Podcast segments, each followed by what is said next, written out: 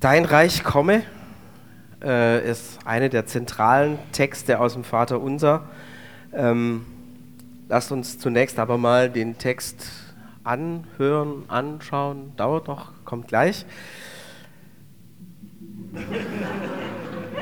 Bisschen komisch, aber es bestehen Chancen, dass es wird. Ja.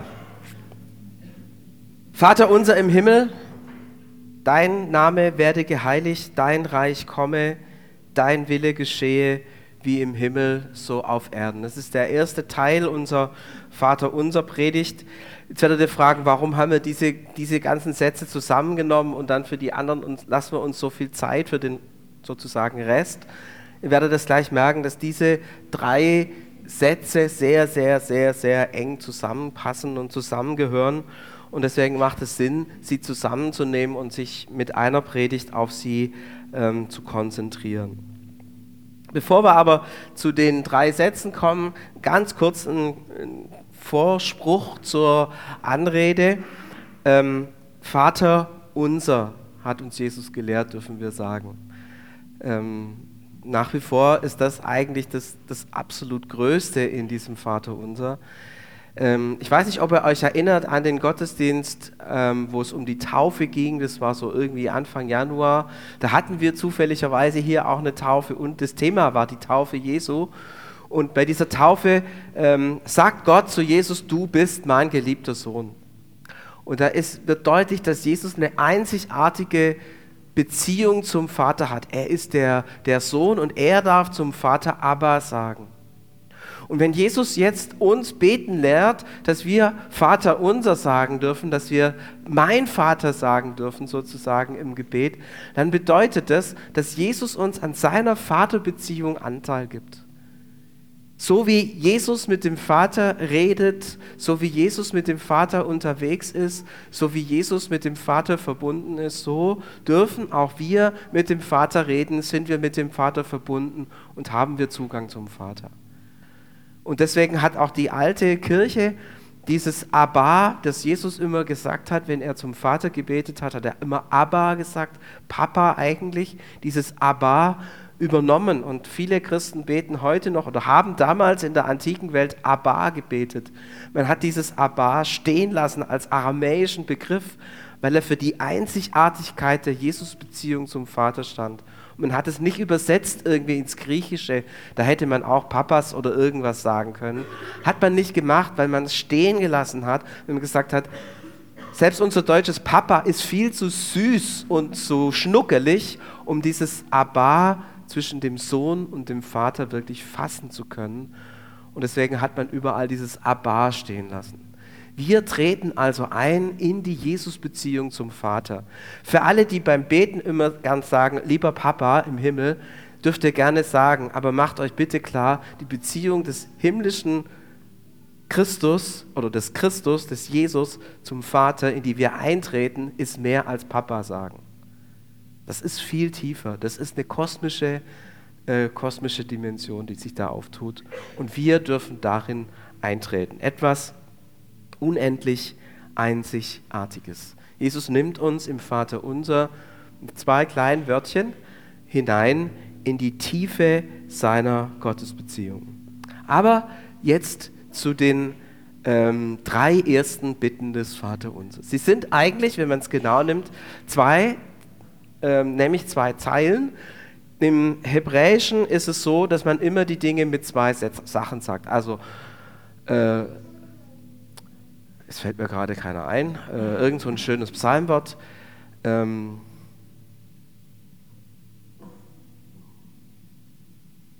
wie geht es? Lobe den Herrn meine Seele und vergiss, was er dir Gutes getan hat. Ja, zum Beispiel. Ja, man sagt immer, es gibt immer, also so hebräische Psalmen haben immer zwei Teile.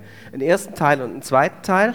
Und die Teile beziehen sich unterschiedlich zueinander. Also entweder ist der erste Teil im Prinzip identisch dem zweiten Teil, sagt es nur mit anderen Worten. Oder aber der erste Teil wird durch den zweiten vertieft, weitergeführt, erklärt. Oder aber der erste Teil wird durch den ähm, zweiten Teil präzisiert, aktualisiert, irgendwie mehr in die Gegenwart gebracht. Das ist typisch hebräisches Denken, findet man in den Psalmen äh, und Jesus hat so, so gelebt. Und wenn er sozusagen einen Psalm formuliert, also ein Gebet formuliert, dann betet er so, wie er einfach gebetet hat. Ja? Er hat ja die Psalmen gebetet, das war sein, darin ist er aufgewachsen, das hat er auswendig gekannt, ja, als er am Kreuz starb es war kein Moment der Besinnung, der Tiefe und der Ruhe. Der hat er den Psalm 22 gebetet, zum Beispiel. Also da merken wir, Jesus hat in dieser Welt der Psalmen gelebt und wenn er sozusagen uns einen Psalm gibt, dann gibt er den logischerweise in derselben Struktur weiter. Dein Name werde geheiligt, dein Reich komme. Das ist der erste Satz. Und äh, da ist deutlich, dein Name und dein Reich, die beiden Dinge gehören sehr stark zusammen. Wir werden nachher nochmal gleich anschauen, in welcher Weise. Und dein Wille geschehe, wie im Himmel so auf Erden, das ist sozusagen eine, eine Fortführung als Präzisierung, als Zuspitzung. Genau, hier habe ich nochmal geschrieben, was ich gerade gesagt habe. Es spricht hebräischer Poesie. Im ersten Satz wird die Aussage mit anderen Worten wiederholt, im zweiten Satz wird die Aussage zugespitzt. Aber ich habe jetzt so ganz locker gesagt, dass Name und Reich sehr eng zusammengehören.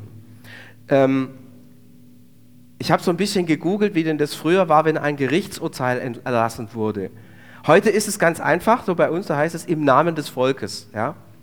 Wie hieß denn das früher? Wer weiß denn das? Wenn ein Gerichtsurteil erlassen wurde, was hat man denn da gesagt? Nicht im Namen des Volkes. Stellt euch vor, Ludwig XIV. im Namen des Volkes. Nee, hätte er, glaube ich, nicht so akzeptiert, sondern im Namen des Königs. Also ein Gerichtsurteil wurde beschlossen und dann auch vollstreckt im Namen des Königs. Wenn ein Krieg begonnen wurde, er wurde begonnen nicht, weil irgendjemand lustig war, sondern im Namen des Königs. Alles, was in diesem Reich geschehen ist, wurde im Namen des Königs getan. Der Name des Königs hat sozusagen alles bestimmt. Geheiligt werde dein Name, dein Reich komme. Ihr merkt, wie eng diese Dinge zusammengehören. Der Name und das Reich sind zwei verschiedene Aspekte einer Sache. Denn der Name trägt das Reich. Und das Reich wird durch den Namen definiert und bestimmt. Der Name des Königs bestimmt das Reich und das Reich wird vom Namen des Königs getragen. Deswegen gehören diese beiden Dinge zusammen. Geheiligt werde dein Name und dein Reich komme. Es ist unterschiedliche Worte, aber im Grunde geht es um das Gleiche. Dass dieses Reich, das im Namen Gottes gebaut wird, sich durchsetzt und Kraft hat. Und dann ist vollkommen klar, in einem Reich geschieht eigentlich schon der Wille des Königs sonst funktioniert es mit dem Reich nicht wirklich.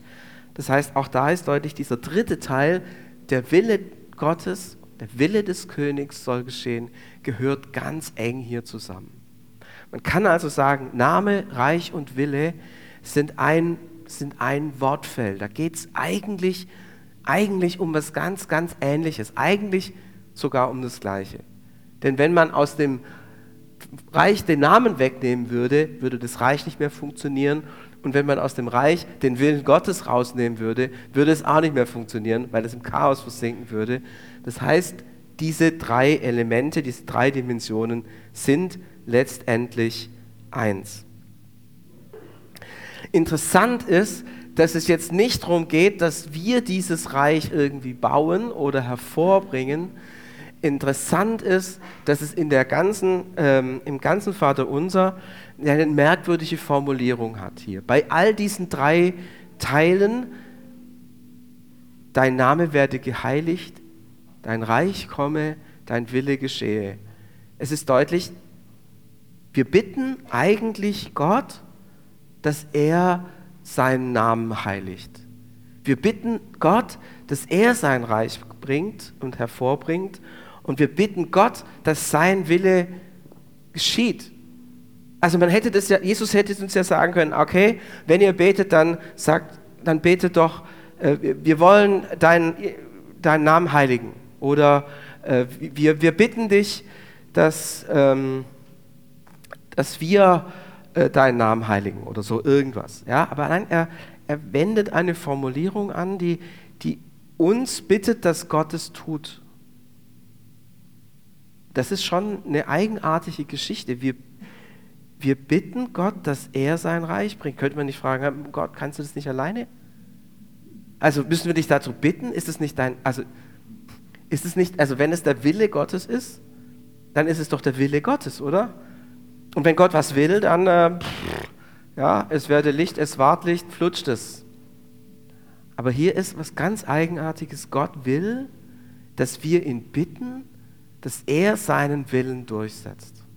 Ganz spannende Formulierung. Ich glaube, das hängt ganz eng damit zusammen, dass es eine einzigartige Beziehung ist zum Vater. Jesus wollte den Willen des Vaters ja nicht nur tun, sondern er wollte, dass er sich ereignet, dass der Vater sozusagen seinen Willen tut. Hier wird etwas von dieser tiefen Vaterbeziehung auch nochmal sichtbar. Warum können wir nicht einfach das Reich Gottes selber heraufführen? Ja, man hätte ja, Jesus hätte ja sagen können, baut das Reich. Er hätte nicht sagen können, bittet, dass Gott das Reich heraufführt, sondern richtet es selber auf. Warum? Warum sollen wir dieses Reich nicht selber heraufführen? Ganz einfach, weil wir es nicht können. Ich war versucht, hier dazu zu schreiben, haben steht im Kochbuch. Also wenn man ein Kochbuch hat, dann steht ja alles, was man sozusagen an Zutaten braucht, um die Sache zu, zu kochen oder irgendwie zusammenzubrauen. Ähm, und vorher muss man sie haben. Wenn ich jetzt sehe, worin das Reich Gottes besteht, da steht an erster Stelle vielleicht Sanftmut, Demut, Geduld, Barmherzigkeit. So, und wenn ich jetzt in mein Leben hineinschaue und sage, okay, ich soll was kochen, in dem Sanftmut, Demut, Geduld und Barmherzigkeit die Hauptzutaten sind, dann muss ich feststellen, okay, in homöopathischen Dosen findet sich das auch in meinem Leben, aber das würde ein sehr kleines Gericht werden. Und es würde nichts werden, was irgendwie große Power hat, weil meine Demut ist nicht sonderlich genial und meine Sanftmut hat, lässt viel zu wünschen. Und ähm, meine Geduld ist sehr spannend, ja. Ähm, wir merken, dieses Reich bauen zu können, braucht Zutaten, die wir eigentlich nicht haben. Die Kraft zur Versöhnung, ist etwas, was uns unendlich schwer fällt. Aber genau das ist es, was wir für das Reich Gottes bauen, brauchen. Das heißt, wir haben nicht an Baumaterial, was wir hätten, haben müssten, um das Reich Gottes zu bauen. Das Zweite ist, dass wenn wir dieses Reich Gottes bauen wollen, wir es ja irgendwie durchsetzen müssen gegen die Mächte und gegen den Zeitgeist und all das, was es in unserer Welt gibt. Und ähm, wir leben in einer Zeit, ich glaube, das, das merken wir jetzt auch im Nachgang dieser, oder was heißt im Nachgang, das, das was in Hanau passiert ist, ist Ausdruck eines, eines immer stärker werdenden Hasses in unserer Gesellschaft. Ähm, ich bin so erschrocken über dieses Maß an Hass, das immer mehr zunimmt. Und ich bin dann auch erschrocken über über das, wie dann drüber geredet wird. Ich habe einen Artikel gelesen von jemandem, der sagt, er findet, wir sollten endlich äh, aufhören mit, mit diesen ähm, Beileidsbekundungen, sondern endlich Razzien in allen, in allen äh, rechten Gruppierungen vornehmen und alles ausmerzen, was irgendwie ähm, nicht, nicht äh, passend ist und die Bildzeitung verbieten, denn das sei der größte Hetzer dieser Nation und ich habe mir gedacht, wow, was, das, was in Hanau passiert ist, ist schrecklich. Aber dass dann Leute sagen, die Polizei muss Razzien durchführen und die Bildzeitung verbieten und endlich muss man den, den, den rechten Sumpf austrocknen, da habe ich dann gedacht, wie dieser Hass Hass potenziert und ob das die Lösung ist, ähm, mit, mit Polizei und Rechtsstaat jetzt gegen alles vorzugehen, was irgendwie nicht ganz stromlinienförmig ist, ist auch schwierig. Und ob das nicht noch mehr Hass erzeugt, als das schon da ist, und ob nicht auf jeder Seite immer wieder mehr Hass draufgelegt wird. Und das ist das, ist das Klima, in dem wir gerade leben. Es ist ein, finde ich, sehr vergiftetes Klima. Wir in Stuttgart brauchen nur Stuttgart 21 nennen oder Feinstaub oder Diesel oder viele andere Themen. Wir merken, wir kommen sofort auf hochemotionale Themen. Und das, der Schritt zum Hass ist so klein geworden, dass es mir Angst macht. Und wenn wir jetzt sagen, wir wollen das Reich Gottes bauen, dann würde das bedeuten, dass wir als Christen sagen, wir sind die Hassschlucker. Also wir sind die, die das an Hasspotenzial, das in unserer Gesellschaft ist, kleiner machen, versöhnen, befrieden. Und wisst ihr, ich persönlich sehe mich dazu nicht in der Lage. Denn immer wieder lese ich irgendwas und höre irgendwas und es kommt in mir hoch. Ja, irgendwie von der AfD irgendwas oder von der Linken oder keine Ahnung. Irgendjemand sagt irgendwas und mir steht es hier oben und ich merke, vom Versöhnen und vom Verbinden bin ich so weit weg. Aber genau das müssten wir machen, wenn wir das Reich Gottes bauen müssten. Und ich merke, gegen diese Macht des Hasses habe ich keine Chance. Ich merke das immer wieder, wenn dann irgendwie ein Tweet von Donald Trump wieder bekannt wird, was er dann alles geschrieben hat, dann kommt es in mir wieder hoch und ich denke mir dann immer, eigentlich ist unser Job zu versöhnen und zu verbinden und den Menschen zu dienen und nicht selber Teil dieses Hasssystems zu werden. Es fällt mir schon schwer, mich davon zu distanzieren. Für mich ganz persönlich. Aber wie soll ich das dann sozusagen noch positiv umdrehen? Die Welt noch positiv beeinflussen? Wenn Jesus davon redet, dass ein neues Reich kommt, dass er sein Reich aufrichtet, dann ist ganz deutlich, dass es ein Reich ist, das was mit neuer Schöpfung zu tun hat. Mit grundsätzlicher Erneuerung der Welt. Er sagt es immer wieder, mein Reich ist nicht von dieser Welt. Es ist ein neues Reich. Als Jesus mit dem Heiligen Geist getauft wird, steht er im Wasser des Flusses Jordan. Der Heilige Geist kommt vom Himmel und schwebt sozusagen über den Wassern und viele werden das erahnen und wissen, wenn der Geist Gottes über den Wassern schwebt, dann geschieht neue Schöpfung. So war es ganz am Anfang der Bibel und so ist es auch dort am Fluss Jordan. Gottes Reich, wenn es kommt, es ist eine neue Schöpfung. Es fällt aus den Kategorien unserer Welt. Wir können nicht denken, dass ein König auf einem Esel reitet. Wir können nicht denken, dass ein König voller Sanftmut und Liebe herrscht. Wir haben andere Könige, die reiten auf Pferden oder kommen mit großen Boings daher oder anderen großen Flugzeugen und fahren in dicken Autos. Wir haben andere Könige, die herrschen mit Waffengewalt und Macht. Aber sein Reich ist nicht von dieser Welt, es ist anders. Es ist eine Welt, eine neue Welt, eine neue Schöpfung, die er heraufführt. Und sorry, die Welt neu schaffen, ich kann es nicht. Wir können es nicht. Aber wir sehnen uns doch danach. Wir sehnen uns danach, dass dieses neue Reich kommt, dass es endlich anbricht. Und deswegen sagt Jesus, bittet den Vater, dass er es tut. Bittet den Vater, dass er es tut. Was ist das genau, das Reich Gottes? Ich glaube, die treffendste und schönste Beschreibung dessen ist das, was das hebräische Wort Shalom beinhaltet, nämlich umfassender Friede zwischen Gott, Mensch und Schöpfung. Also zwischen Gott und den Menschen, zwischen den Menschen, die zusammenleben und eine Gesellschaft bilden und zwischen den Menschen, die in einem Land, in der Schöpfung leben und mit dieser Schöpfung verbunden sind. Das ist Shalom. Shalom ist, wenn die Bäume Frucht geben. Shalom ist, wenn man ernten kann. Shalom ist, wenn Menschen alt werden.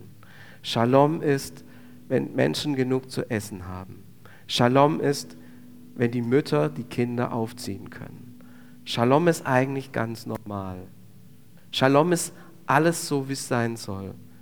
Shalom ist, dass jeder das hat, was er braucht. Jeder Mensch und jedes Tier. Den Lebensraum und den Umfeld, die er hat, um zu leben.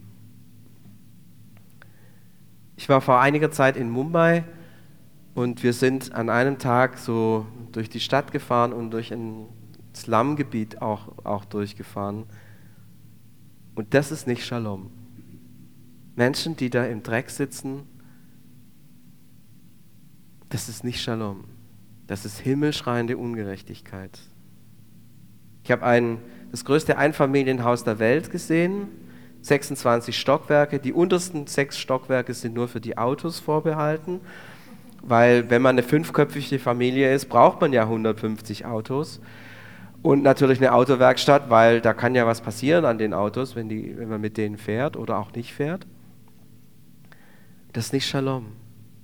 Das ist nicht, dass jeder hat, was er braucht. Das ist krasses Gegenteil.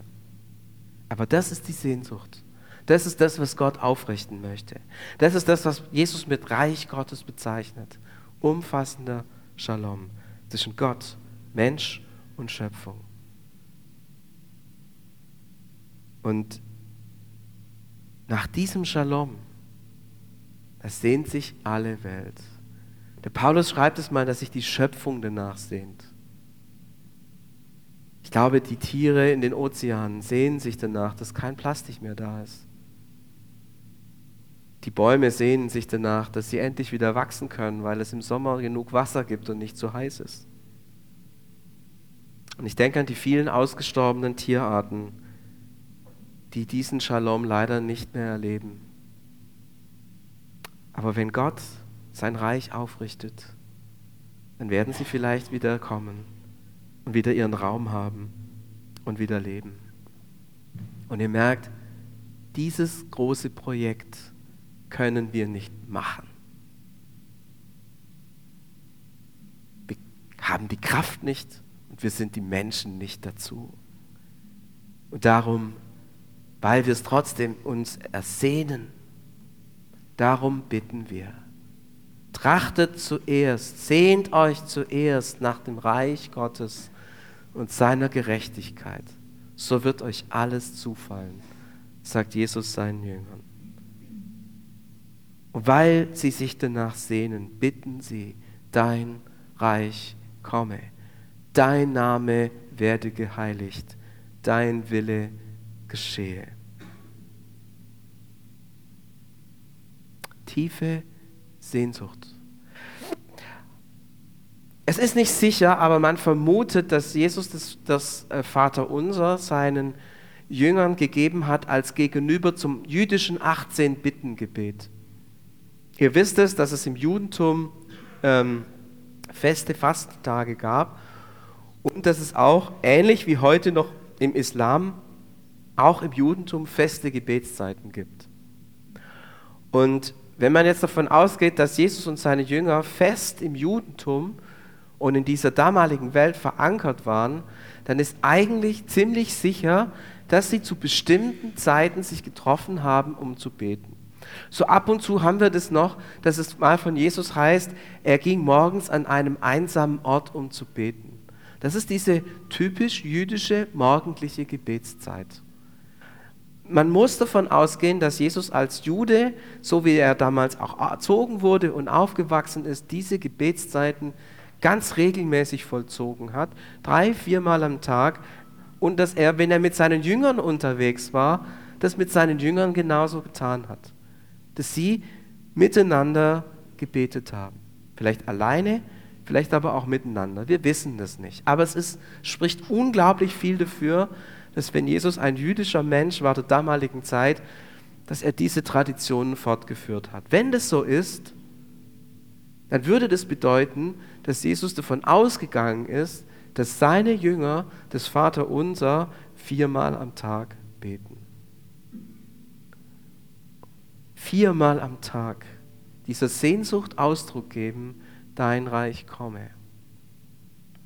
Und wisst ihr, das hat mich beschämt. Das hat mich tief beschämt, weil ich sehne mich auch, dass dieses Reich kommt. Aber zwischen Sehnen und Sehnen und wirklich Sehnen ist echt nochmal ein Unterschied.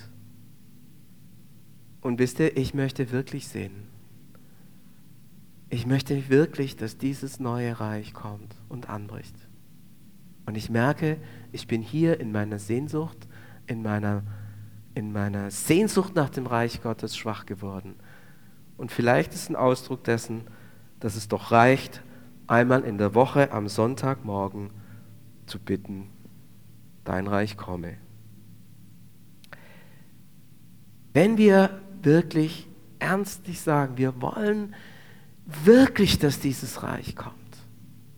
Wir bitten das nicht nur, weil Jesus uns gesagt hat, wir haben wirklich, dass dieser Shalom, diese neue Welt, dass sie anbricht. Wenn wir Gott damit in den Ohren legen und sagen, mach doch endlich, mach doch endlich, mach doch endlich, dann heißt es natürlich auch, dass ich so in dem Umfang, in dem ich es kann, es auch in meinem Leben irgendwie befördern will. Dass ich mich daran beteiligen will, dass dieses Reich irgendwie wächst. Wie gesagt, nicht machen, sondern irgendwie noch eine Leiter dazustellen. Ja? Äh, Gott baut das Haus, ein Riesenhochhaus und ich bin froh, ich darf eine Leiter dazustellen. Hurra! Aber wenn ich, wenn ich das mache, ist doch gut. Und das möchte ich. Ich möchte meine Leiter dazustellen, meinen kleinen Beitrag, den ich vielleicht leisten kann, machen. Und wenn es nur das ist, dass ich es nicht verhindere, dass das Reich Gottes kommt, sondern ihnen irgendwie die Türen öffne, die Weichen stelle, was auch immer, irgendwie mithelfe. Und es gibt drei Punkte, wo wir tatsächlich einen Mitauftrag haben. Bei all dem, dass wir das nicht machen können. Aber an drei Punkten, glaube ich, haben wir eine Mitverantwortung. Und der erste ist, wir können dem Reich Gottes Sprache geben. Das ist die Aufgabe, die wir als Christen haben. Wenn wir nicht vom Reich Gottes reden, von diesem Shalom, von dem, was einmal kommt, dann redet niemand davon. Und wisst ihr, wenn's niemand, wenn niemand davon redet, dann gibt es auch keine Hoffnung in dieser Welt. Dann gibt es keine Hoffnung. Denn wie soll dieser Mist, der gerade bei uns läuft, irgendwann mal zu Ende sein? Und warum sollen wir jemand erklären, dass es Hoffnung gibt, wenn sie nicht zur Sprache kommt? Wir, es unser Job, von dieser Hoffnung zu reden. Und darum feiern wir Gottesdienst. Jedes Mal, wenn wir Gottesdienst feiern, dann reden wir von dem, dass dieser Jesus das Reich Gottes aufrichtet, dass er der König ist, dass er der Herr ist. Jedes Mal, wenn wir beten, Herr Jesus Christus, dann reden wir davon, dass er der Herr des Reiches ist und dass wir Hoffnung haben, dass dieses Reich kommt. Und wenn wir im Lobpreis sind und davon Jesus anbeten als den König und den Herrn und vom Vater reden als dem Schöpfer, der die Welt erneuert und so weiter und so fort, dann reden wir vom Reich Gottes. Und es ist eine so wichtige Funktion, weil wenn wir nicht vom Reich Gottes reden, dann gibt es es nicht. Also Gott kann das machen, aber es gibt es in unseren Köpfen nicht. Und wenn es in unseren Köpfen, in unseren Herzen nicht gibt, dann sehnen wir uns nicht danach, dann richten wir uns nicht danach aus. Wir müssen davon reden. Im Gottesdienst, im Lobpreis, immer, an vielen Stellen. Für uns selber. Trachtet nach dem Reich Gottes. Ja, aber dann muss ich wissen, dass es es gibt. Und nach außen für diese Welt. Es gibt Hoffnung. Das ist nicht hoffnungslos. Der Hass hat nicht das letzte Wort. Der Frieden hat das letzte Wort. Reden, reden, reden, reden von diesem neuen Reich. Und das Zweite ist, Gemeinde soll ein Ort sein, an dem das Reich Gottes sichtbar ist, wo man Reich Gottes irgendwie spürt, irgendwie wahrnimmt. in der Art und Weise, wie Menschen sich begegnen, in dem, wie wir einander wertschätzen, in dem wir miteinander umgehen, in dem wir hier einen Ort haben, wo wir uns selber mal nicht so wichtig nehmen, sondern den anderen wichtiger nehmen als uns selbst. Ich weiß, das sind ganz hohe Worte und ihr merkt, wow, wow, wow. Wenn ich das wirklich ernst nehmen würde, dass der andere wichtiger ist als ich, wow. Was würde denn das bedeuten für die Art und Weise, wie wir hier zusammen sind? Der andere wichtiger wäre, wenn es zuerst um das Wohl des anderen und dann um mein Wohl geht. Wenn es darum geht, einander wertzuschätzen, einander zu feiern, einander als geliebte Kinder Gottes zu sehen. Was würde das unter uns bedeuten? Und zum Schluss, als Bürger des Reiches repräsentieren wir das Reich Gottes da, wo wir sind in unserem Alltag. Hier im Gottesdienst sind wir eine, zwei Stunden in der Woche. In der Gemeinde vielleicht an der einen oder anderen Veranstaltung noch drei Stunden, vier Stunden. In der Familie bist du länger. Deinem Arbeitsplatz bist du länger dort das Reich Gottes zu repräsentieren. Wie lebe ich als Bürger des Reiches Gottes an meinem Arbeitsplatz? Und wie leben wir als Bürger des Reiches Gottes, als Ehepartner, als Eltern, als Kinder in unseren Familien? Eine riesen Herausforderung. Und ich möchte sagen, ja, Jesus, ich weiß, dass ich da nicht perfekt bin. Jesus, aber wir sehnen uns danach, dass du diesen umfassenden Frieden in die Welt bringst. Und wo es an meinen Möglichkeiten liegt, Jesus, da will ich dir folgen. Da will ich nach diesem Reich leben. Ich möchte dein Reich im Gottesdienst feiern und so gut es geht mit meinen Kräften im Alt in der Gemeinde erfahrbar machen. Und ich möchte dein Reich in meinem Alltag leben. In den großen und den kleinen Dingen in der Familie, im Arbeitsplatz, den Menschen, denen ich begegne, in meiner Nachbarschaft, in meinem Freundeskreis. Ich sehne mich danach, Herr, dass dein Reich kommt. Ich sehne mich danach. Wir sehnen uns danach. Und wir bitten dich, richte dein Reich auf. Und Herr, für dein großes Reich brennen wir. Bau du dein Reich unter uns. Und wir stellen unsere Leitern dazu, so gut wir es können, Herr. Amen.